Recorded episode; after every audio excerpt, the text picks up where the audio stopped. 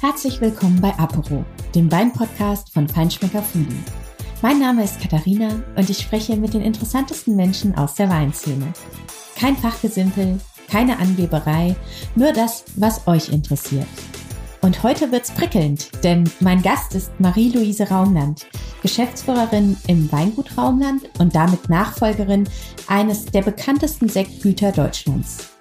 Der Name Raumland steht seit Jahren für Premium-Sekt auf Weltniveau. Dabei hat Marie-Louise erstmal ganz was anderes gemacht. Sie hat BWL studiert und anschließend bei McKinsey, Procter Gamble und Rewe gearbeitet.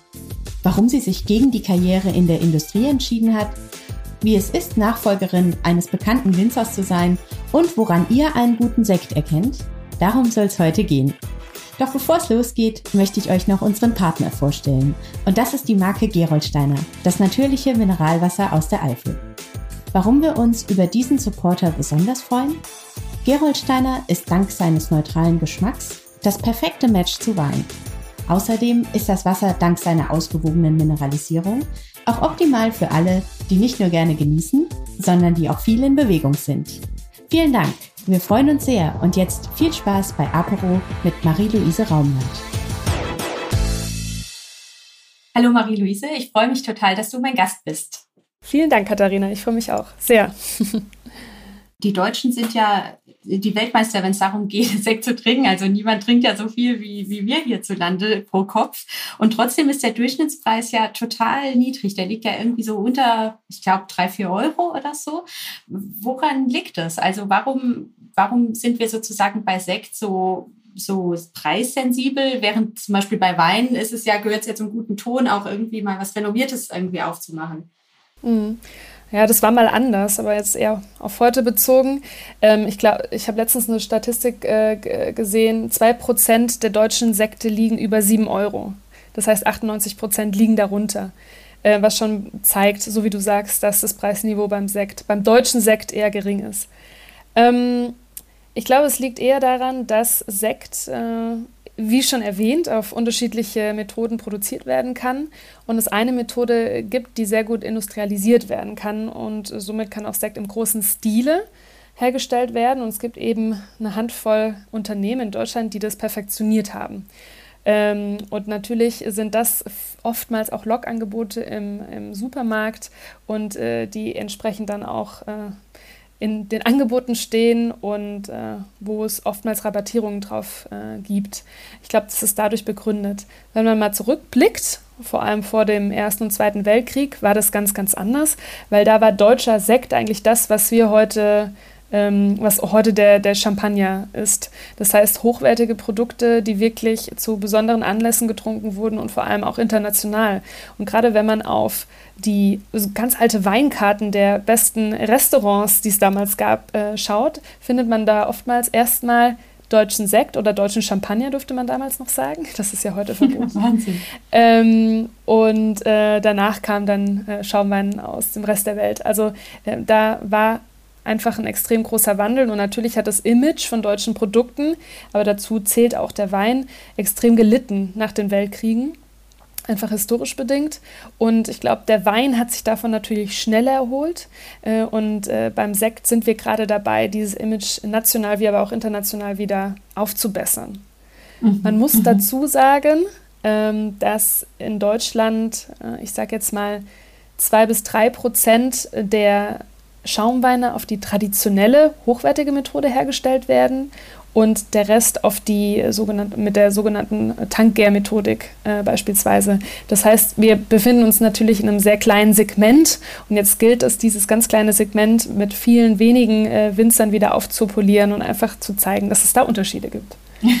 ja, du hast, grade, du hast ja gerade diese unterschiedlichen Methoden schon angesprochen. Ähm, also welche Methode wendet ihr dann an? Ähm, und mhm. kannst du so mal erklären, wie das eigentlich funktioniert? Also wie macht man sozusagen so einen sehr hochwertigen Sekt? Ja, ähm, es gibt eigentlich zwei beziehungsweise drei Methoden, wie man es äh, herstellt. Die zwei großen sind Einmal die Tankgärmethode, das ist jetzt die einfache Methode, so wie ähm, die meisten Sekte, die wir im Supermarktregal finden. Da wird der Sekt einfach in großen Behältern, meistens Edelstahltanks, hergestellt. Und da kann man eine sehr, sehr große äh, Literzahl auch herstellen und meist wird es dann auch nach äh, neun Monaten auf den Markt gebracht, also neun Monate Hefelager. Ähm, was wir tun, ist ganz anders. Wir wenden die traditionelle Flaschengärung an. Ähm, es wird auch klassische Flaschengärung genannt oder in der Champagne wird es Methode Champenoise genannt, ähm, was wir eben heutzutage nicht mehr sagen dürfen, weil das, äh, das Wort Champagner-Methode einfach geschützt ist und nur äh, damit nur äh, Champagner, die aus der Champagne äh, ähm, oder dort hergestellt werden, mhm. auch so genannt werden dürfen. Ähm, und äh, ist aber de facto das Gleiche. Das heißt, wir haben zwei alkoholische Gärungen. Die erste findet entweder im Edelstahltank äh, oder im Barrikfass statt. Und die zweite, so wie es äh, die Methode bereits beschreibt, in der Flasche durch die Flaschengärung. Das heißt, die zweite alkoholische Gärung findet dort statt und nicht im Tank. Das heißt, es kommt, das heißt, es kommt ein, still, ein ganz normaler Wein in die Flasche und gärt dort mhm. eigentlich noch ein zweites Mal. Genau. Es ist in dem Sinne kein normaler Wein, weil er ein bisschen anders schmeckt. Ich würde ihn auch keinem zum Genießen empfehlen, weil er etwas äh, dünner ist, etwas saurer und weniger Alkohol hat, weil durch die zweite alkoholische Gärung ja nochmals 1,3 bis 1,5 Volumenprozent Alkohol hinzukommen. Mhm. Und was mhm. wir dann tun, ist eben, dass wir diesen Sektgrundwein, wie man ihn nennt, ähm, mit äh, der sogenannten äh, Tirage mit dem Tiragelikör versetzen. Das ist dann Zucker und Hefe. Und die mhm. Hefe dann, sobald das alles in einer Flasche ist und die Flasche mit einem Kronkork ähm, zugemacht wurde, anfängt, ähm, diesen Zucker zu verstoffwechseln, einmal in Alkohol und als Nebenprodukt Kohlensäure. Und diese Kohlensäure mhm. bleibt dann eben, dadurch, dass die Flasche verschlossen ist, in der Flasche drin und kann nicht entweichen. Und ähm, in Deutschland ist es eben gesetzlich geregelt, dass ich jetzt auch mindestens neun Monate warten muss, äh, bis ich dann diese Flasche verkaufen darf. In unserem Fall, und da fängt eben die Philosophie auch unseres Weingutes an, warten wir mindestens fünf Jahre, wenn nicht sogar acht, neun oder zehn Jahre, bis wir diese Flasche verkaufen, weil da geschmacklich noch ganz, ganz viel passieren kann. Ähm, Woran erkenne ich denn, also du hast gerade ja auch so gesagt, dass welche, welche unterschiedlichen Herangehensweisen es gibt und was, was man zum Beispiel, dass ja der meiste Sekt in Deutschland durch Tankgärung entsteht. Aber woran erkenne ich denn eigentlich einen guten Sekt? Du meinst geschmacklich oder auf dem Etikett? Ja, ähm, zunächst einmal, vielleicht zunächst einmal auf dem Etikett, weil da fängt es ja meistens an, dass ich irgendwo stehe und ähm, oder irgendwie vor der Weinkarte sitze und mich frage, okay, was, wie, wie schmeckt das jetzt wirklich so gut oder ist es irgendwie ähm, nur ein schönes Etikett? ja, genau. Also ähm, auf dem Etikett äh, erkennt man einen gut gemachten Schaumwein in traditioneller Flaschengärung, meistens darin, dass auch traditionelle Flaschengärung draufsteht. Man mhm. muss ein bisschen aufpassen. Manchmal steht auch, steht auch Flaschengärung drauf. Das ist nicht das Gleiche. Ähm, mhm. Das ist nochmal ein anderer Prozess.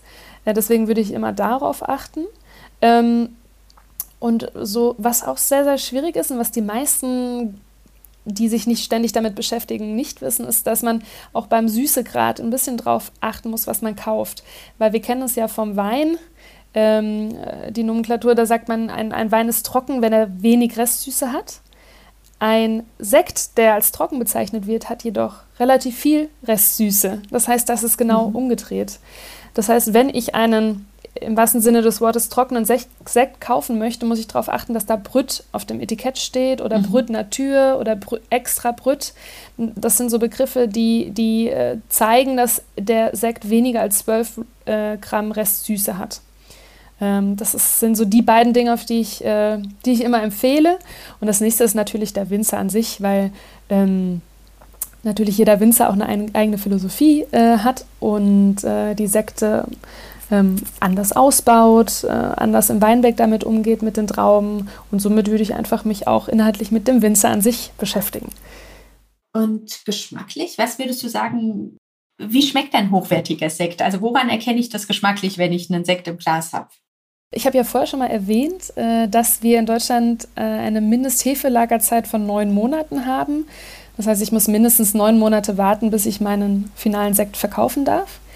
Ähm, und da passiert eigentlich noch nicht so viel. Das Spannende ist jetzt eigentlich, was nach diesen neun Monaten passiert, äh, weil dann, ich sage jetzt mal ab 18 bis 36 Monaten Hefelager, sich weitere Aromen entwickeln, ähm, die nicht nur fruchtig sind, also Primäraroma zeigen, sondern vor allem Tertiäraromen, wie jetzt, man spricht ganz oft von Brioche, ähm, Hefeteig, Brotkruste. Es wird ein bisschen cremiger, es bekommt ein bisschen was Erdiges im positiven Sinne.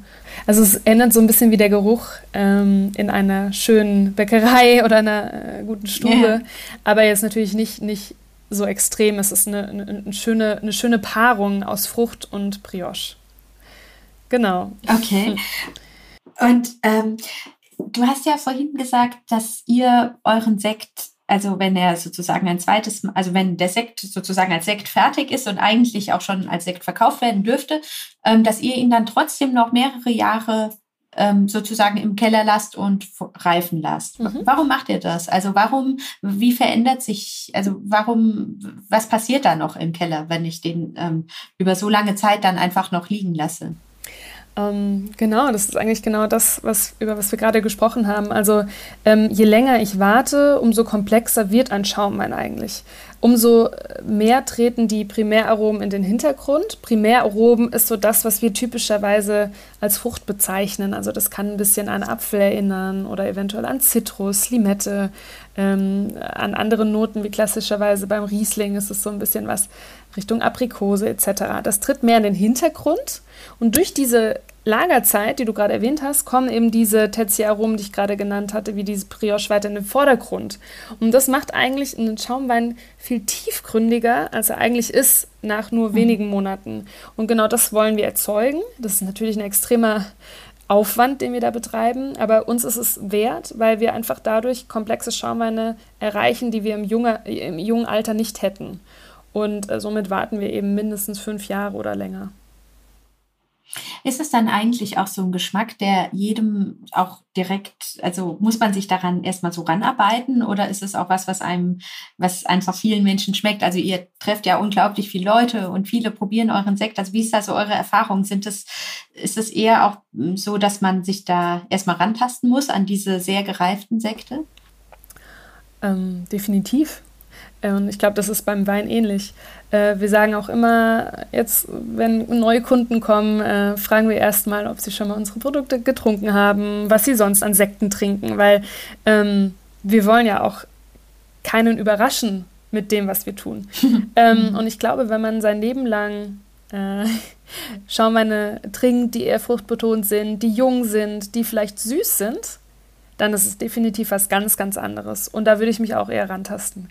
Und äh, da sind mhm. wir aber ganz, ganz offen. Ähm, ich glaube, wir spielen einfach in einem, in einem tollen Segment, was aber auch nicht jedermanns Sache ist. Und wir sprechen damit auch ein, äh, gewisse Menschen an, die sehr genussaffin sind, die vielleicht auch sehr weinaffin bereits sind.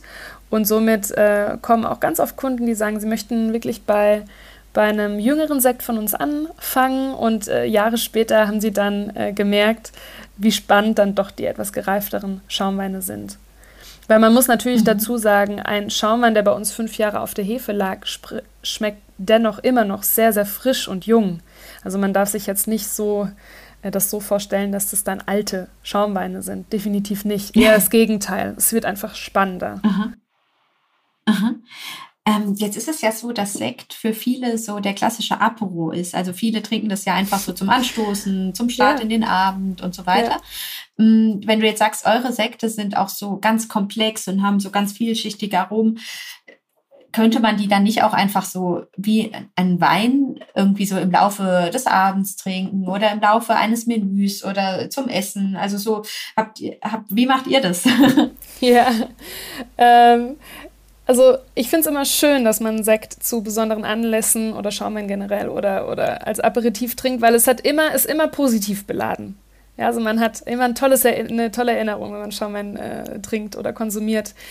Aber du, wie du sagst, es ist total schade, und das sage ich immer wieder, dass man das so ein bisschen als Aperitif auch abstempelt, weil Schaumwein hat so viel mehr Potenzial und deswegen sage ich immer, dass Schaumwein eigentlich der perfekte Essensbegleiter ist. Natürlich muss man jetzt schauen, zu welchem Essen und was für ein Schaumwein ist es überhaupt.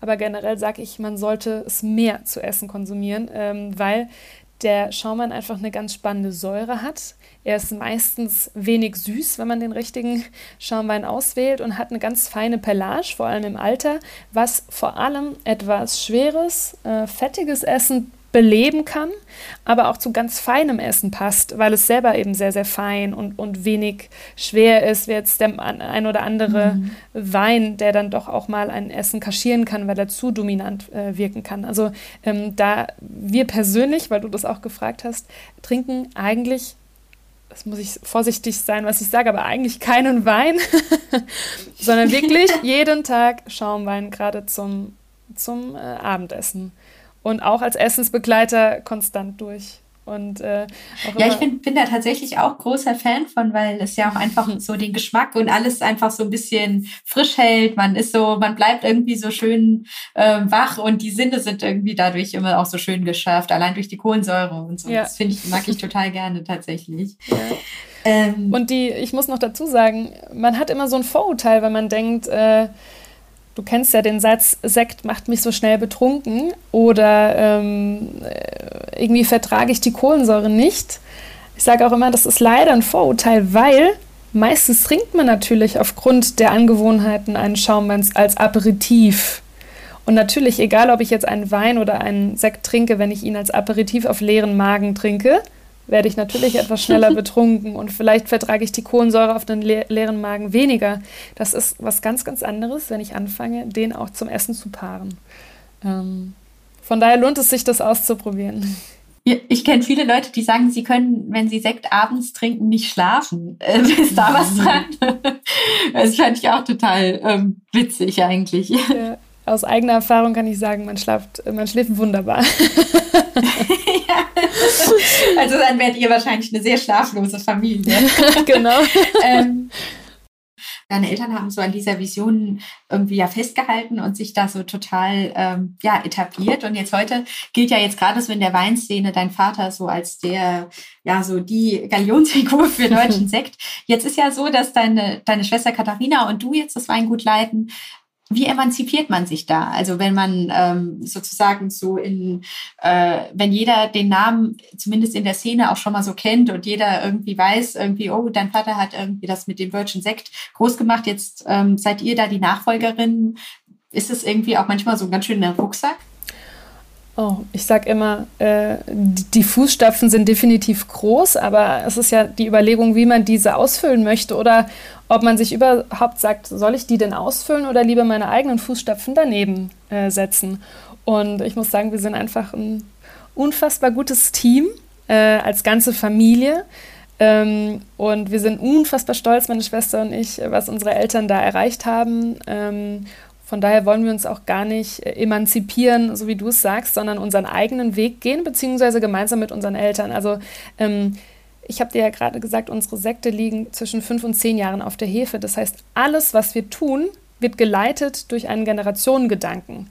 Was ich heute entscheide, werde ich ja auch erst in fünf Jahren selber spüren. Das heißt, wir sind unfassbar dankbar, dass wir heute und die nächsten fünf Jahre auch noch das uns mit dem beschäftigen, das verkaufen, das vermarkten, das ähm, äh, auch herstellen, was unsere Eltern gemacht haben und unsere Eltern uns wiederum begleiten die nächsten fünf Jahre bei dem, was mhm. wir herstellen. Von daher wird es da erstmal in den nächsten Jahren gar keine riesen Veränderung geben, sondern ich glaube, das Ziel unserer Generation ist es, diesen Qualitätsgedanken fortzuführen und noch zu verfeinern mit unseren eigenen Ideen, unseren eigenen Gedanken, mit neuen Methodiken, die wir eventuell ausprobieren. Ähm, ganz klar für uns ist, dass wir niemals äh, dem Sekt untreu werden. Äh, von daher haben wir da schon für uns die Entscheidung getroffen, dass wir einfach auch weiterhin diesen Fokus beibehalten. Und ähm, du hattest mal in einem anderen Interview gesagt, dass ähm, mit einer neuen Generation ja auch immer neue Ideen kommen. Was sind denn, also du hast gerade schon gesagt, ihr bleibt auf jeden Fall dem Sekt treu, der Fokus bleibt. Mhm. Aber was sind so Ideen, die deine Schwester und du ähm, so für die Zukunft haben? Äh, die Frage ist, auf welche begrenze ich mich? Man äh, hat ja immer nur eine gewisse Zeit. Von daher fokussieren wir uns da schon äh, extrem. Ähm, was wir uns vorgenommen haben, weil meine Schwester und ich, wir haben beide auch in anderen Weingütern gearbeitet oder Sektgütern. Ich war in England bei einem Sektgut, meine Schwester ebenfalls und meine Schwester auch noch ähm, vor zwei Jahren bei einem Champagnerhaus in der Champagne, La Courte Goudbillon. Ein ganz, ganz tolles kleines Haus, äh, Winzer Champagner. Und äh, da nimmt man natürlich extrem viele Eindrücke mit ähm, und Dinge, die vielleicht klein sind, die man aber selber noch nicht ausprobiert hat. Da geht es darum zum Beispiel, ähm, einen neuen Ausbaustil anzuwenden, sei es in anderen mit anderen Hölzern, also Barrikfässern oder sogar größeren ähm, Holzfässern zu arbeiten, äh, gewisse Vergärungen gerade in der ersten Gärung spontan äh, zu absolvieren.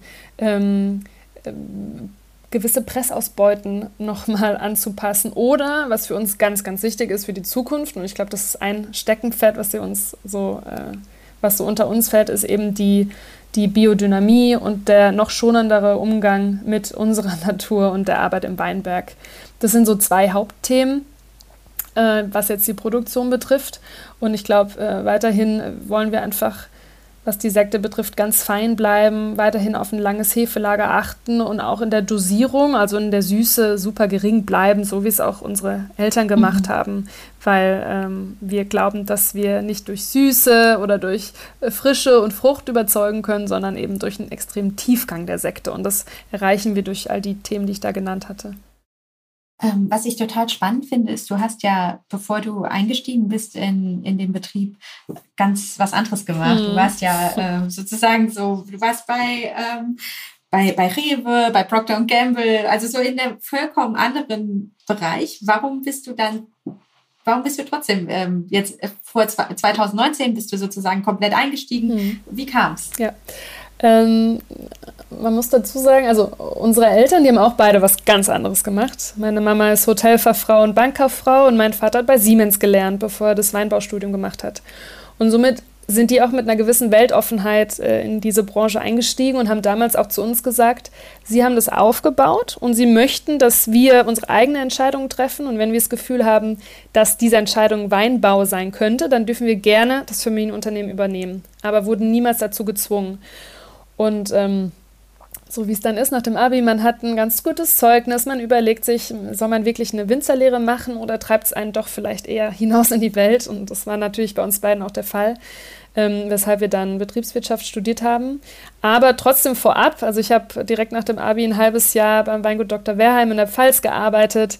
Mir war schon immer ähm, ich hatte schon immer so ein Kribbeln im Bauch oder ein Prickeln, wie man sagen würde, wo ich wusste, ich kann mich gar nicht ganz lösen, was jetzt die Weinbranche betrifft.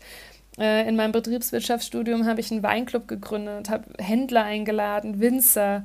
Äh, wir sind auf Weinfeste gefahren, haben Weintouren gemacht, sind zu anderen Weingütern gefahren und ich war damals schon in der Uni so bekannt als äh, die, die, die Wein... Die Sektmarie. Die Sektmarie, die Weinexpertin. Und ähm, das ist natürlich was, das total hängen bleibt. Und ich habe dann auch gemerkt, verrückt. Ich beschäftige mich im BWL-Studium eigentlich mehr mit Wein als mit BWL-Marketing und äh, Vorkostenrechnung.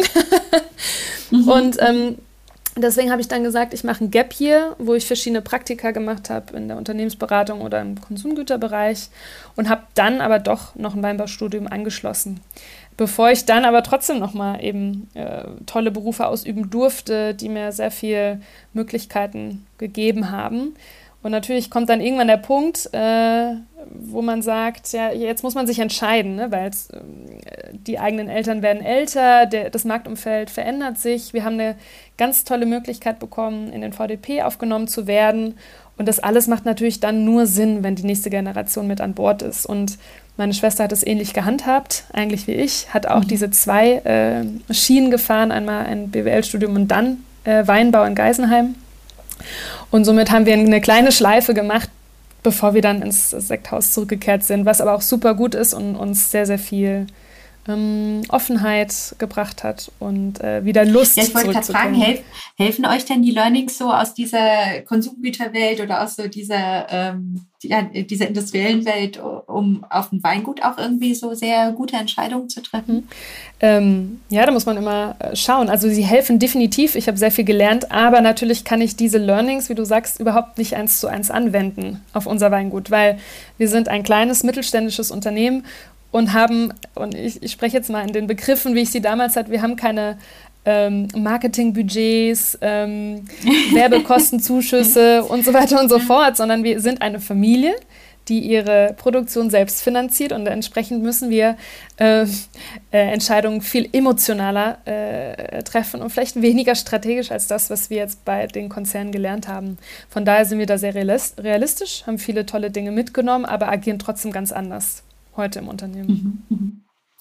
Ähm, ja, du hast gerade das Stichwort gesagt, wir sind eine Familie. Es ist total, also sozusagen ein richtiges Family-Run Business. Mhm. Ähm, wie hast du dich denn mit deiner Schwester so aufgeteilt? Also macht ihr, also weil ihr, ihr leitet das ja jetzt zusammen und so habt ihr die Aufgabenbereiche zugeordnet oder macht ihr alles irgendwie gleichberechtigt gemeinsam oder wie kann man sich das vorstellen? Äh, teilweise äh, ist die Antwort. ähm, dadurch, dass wir nicht so groß sind und uns natürlich auf ein sehr kleines Segment spezialisiert haben, sagen oder sind wir komplett davon überzeugt, dass wir alles, was wir hier tun, auch selber jeder beherrschen sollte. Ähm, dennoch ist es natürlich notwendig, auch für die Zukunft sich in gewissen Bereichen aufzuteilen. Und ich weiß noch genau, ich habe damals zu meiner Schwester gesagt, auf was hast du denn Lust? Weil ich kann mir beides vorstellen. Wir haben beide, beide Bereiche gelernt. Mm, und dann hat sie irgendwann gesagt, ach, irgendwie langfristig würde ich gern mehr äh, in die Kellerwirtschaft gehen, also die, in die Produktion, mhm. Sektherstellung. Und natürlich macht es dann logischerweise Sinn, dass die andere Person, in dem Falle ich, sich mehr um das Betriebswirtschaftliche kümmert.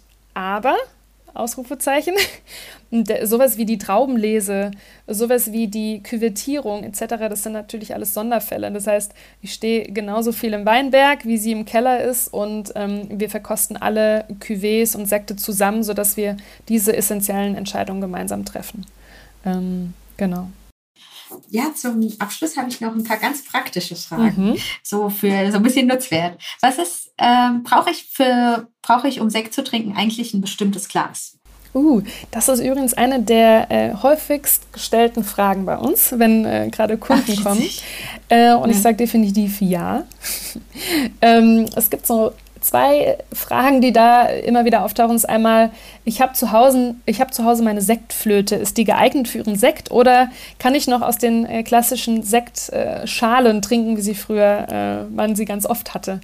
Und da sage ich immer, beide Gläser, auch wenn sie Sektkelch äh, oder Sektschale genannt werden, sind eigentlich eher ungeeignet für ähm, hochwertige Schaumweine. Äh, aus zwei Gründen. Die Sektflöte ist äh, leider sehr, sehr schmal. Das heißt, sie, da, da perlt der Schaumwein zwar ganz schön drin, aber ähm, es führt dazu, dass man über die Nase eigentlich überhaupt nichts wahrnehmen kann, weil die Nase meistens über das Glas hinausragt und somit dadurch im Sekt nur Frucht wahrnehmbar ist. Das heißt, man hat diese komplexe Aromatik, die so ein Schaumwein bietet, eigentlich äh, kann man gar nicht wahrnehmen. Das ist sehr, sehr schade. Ähm, von daher würde ich eine von einer Sektflöte bei so hochwertigen Schaumweinen eher abraten. Sektschalen sind in dem Sinne ungünstig, weil natürlich die Kohlensäure sehr, sehr schnell verfliegt. Sie sind sehr geöffnet und dadurch ähm, ist ein Schaumwein auch schnell, äh, vielleicht hat ein bisschen, perlt ein bisschen weniger. Plus die Sektschale, man tendiert meistens dazu, sie ganz gerne mit der kompletten Hand unten anzugreifen. Und natürlich ist die äh, Hand sehr wärmend und ich möchte ja den Schaumwein eigentlich eher kühl trinken und nicht warm. Und somit ähm, tendieren wir oftmals zu einem Universalglas, also ein feines Glas, was eventuell sogar auch für Weißwein verwendet werden kann, äh, oder zu einem Sektglas, was unten eher bauchig ist und sich nach oben dann ein bisschen verjüngt, aber nicht ganz so schmal ist wie jetzt eine Sektflöte. Ähm, mhm. Das sind so die Dinge, auf die ich also das heißt, ich kann ich kann hochwertigen Sekt einfach auch aus dem normalen Weinglas trinken, einfach weil das dem ein bisschen mehr Raum gibt. Ja, worüber man sich nicht wundern darf, ähm, und da ist natürlich auch jeder Sekt anders, aber natürlich perlt es ein bisschen weniger in einem Weinglas, weil die, die, die meisten Sektgläser haben einen sogenannten Mussierpunkt. Das ist eine kleine aufgeraute mhm. Stelle, an der sich die Kohlensäure entbinden kann. Und natürlich sieht es dann in einem Weißweinglas der, was eventuell keinen Mussierpunkt hat, nicht ganz so fein und elegant aus. Ähm, das muss man dazu sagen, weil viele Kunden sonst auch erstaunt sind. Warum es denn plötzlich nicht mehr perlt im Glas? Aber auch da gibt es ganz unterschiedliche Glashersteller. Also da würde ich schon immer empfehlen, sich ein bisschen beraten zu lassen. Wie lange hält sich denn ein geöffneter Sekt? Gibt es da denn Tricks, dass die Kohlensäure auch ein bisschen bleibt? Ja, folgender Trick funktioniert nicht. Damit muss ich anfangen. Der Löffel, der Löffel in der Sektflasche, das ist ein äh, Mythos die Kohlensäure wird entfliehen. Ich weiß nicht, wer das ins Leben gerufen hat, aber es funktioniert auf jeden Fall nicht. Aber hat jeder schon mal probiert, genau. bestimmt. ähm, äh, der, die einfachste Methodik wäre, dass man sich einen äh, ordentlichen Sektverschluss äh, zulegt. Sowas findet man auch schon ab 4, 5 Euro. Ähm, das sind dann meistens so Klemmbügel, äh, die man dann über die Flasche mhm. klemmt und dann ist so ein Sekt tatsächlich komplett zu. Ähm, und es, die Kohlensäure entflieht nicht oder wenn dann nur sehr, sehr langsam. Wenn wir eine Flasche haben, die ich sag jetzt mal halb leer ist, ähm, das heißt, die Hälfte ist auf jeden Fall noch äh, enthalten in der Flasche, dann hält sich so eine so ein Sekt auch noch mal äh, drei, vier, fünf, sechs, sieben Tage. Es hängt so ein bisschen drauf, äh, davon ab, äh, wie alt der Sekt ist, wie, wie fein die Kohlensäure ist und so weiter und so fort. Aber da würde ich auf jeden Fall empfehlen, sich sowas zuzulegen, weil dann muss man eine Sektflasche auch nicht an einem Tag trinken oder an einem Abend, sondern kann es auch über mehrere Tage verteilen. Wenn man das schafft, bei uns ist es immer schwierig. Meistens ist die Flasche dann doch leer am Abend. und stimmt es denn, dass Sekt den Kreislauf anregt? Was sind da so deine Erfahrungen? ja, da wir sehr viel und häufig Sekt trinken, ist unser Kreislauf immer sehr äh, gut. Von daher meine ganz subjektive und nicht wissenschaftliche äh, Erfahrung sagt, dass es auf jeden Fall dem Kreislauf gut tut. Die Vitalität eurer Familie spricht sehr dafür. Ähm, ja, vielen Dank, dass du dir die Zeit genommen hast. Vielen Dank äh, für diese tollen Einblicke in das Thema Sekt und Premium-Sekt und hat richtig Lust gemacht jetzt auch auf die Feiertage, dass man da nicht nur zum Anstoßen, sondern auch den ganzen Abend über sich ähm, ja das ein oder andere Fläschchen hochwertigen Sekt gönnt. Freue ich mich total jetzt drauf. Danke, Katharina, und vielen Dank für deine ja, ähm, tollen Fragen. Hat mir auch sehr viel Spaß bereitet. Dankeschön. Sehr gerne. Das war die neue Folge von Foodie Apero und ich freue mich, dass ihr zugehört habt. Wenn ihr mögt, hinterlasst uns gerne eine Bewertung und euer Feedback. Mehr Infos zur Weinwelt und zu vielen anderen Themen rund um Essen und Trinken findet ihr im gedruckten Foodie Magazin oder auch auf unserem Instagram-Kanal. Vielen Dank nochmal bei unserem Partner Gerold Steiner und bis zum nächsten Mal.